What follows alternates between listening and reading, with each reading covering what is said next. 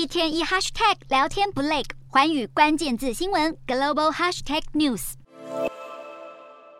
美元节节攀升的涨势大踩刹车，追踪美元对六种主要货币走势的美元指数，七号一度升破一百一十大关，再创二十年高峰。但十二号却掼破了一百零八关口。然而欧元却随着乌克兰军队战事告捷，以及欧洲央行更加鹰派等影响，欧元对美元一度晋升百分之一点六至一点零一九八，触及六个月来最大涨幅。而美元连两天下跌，为以美元计价的大宗商品价格提供了支撑。其中，西德州原油和布兰特原油双双上涨超过一个百分点，现货黄金价格也小涨百分之零点六，白银大涨百分之五点一，创去年二月以来最大的涨幅。铜期货价格也上涨百分之一点三。而分析指出，市场预期美国联准会鹰派的程度会在短期内见顶，带动美元回落。不过，美元的涨势并没有因此结束，更有看法认为，第三季的尾端，美元将可能出现新的周期高点。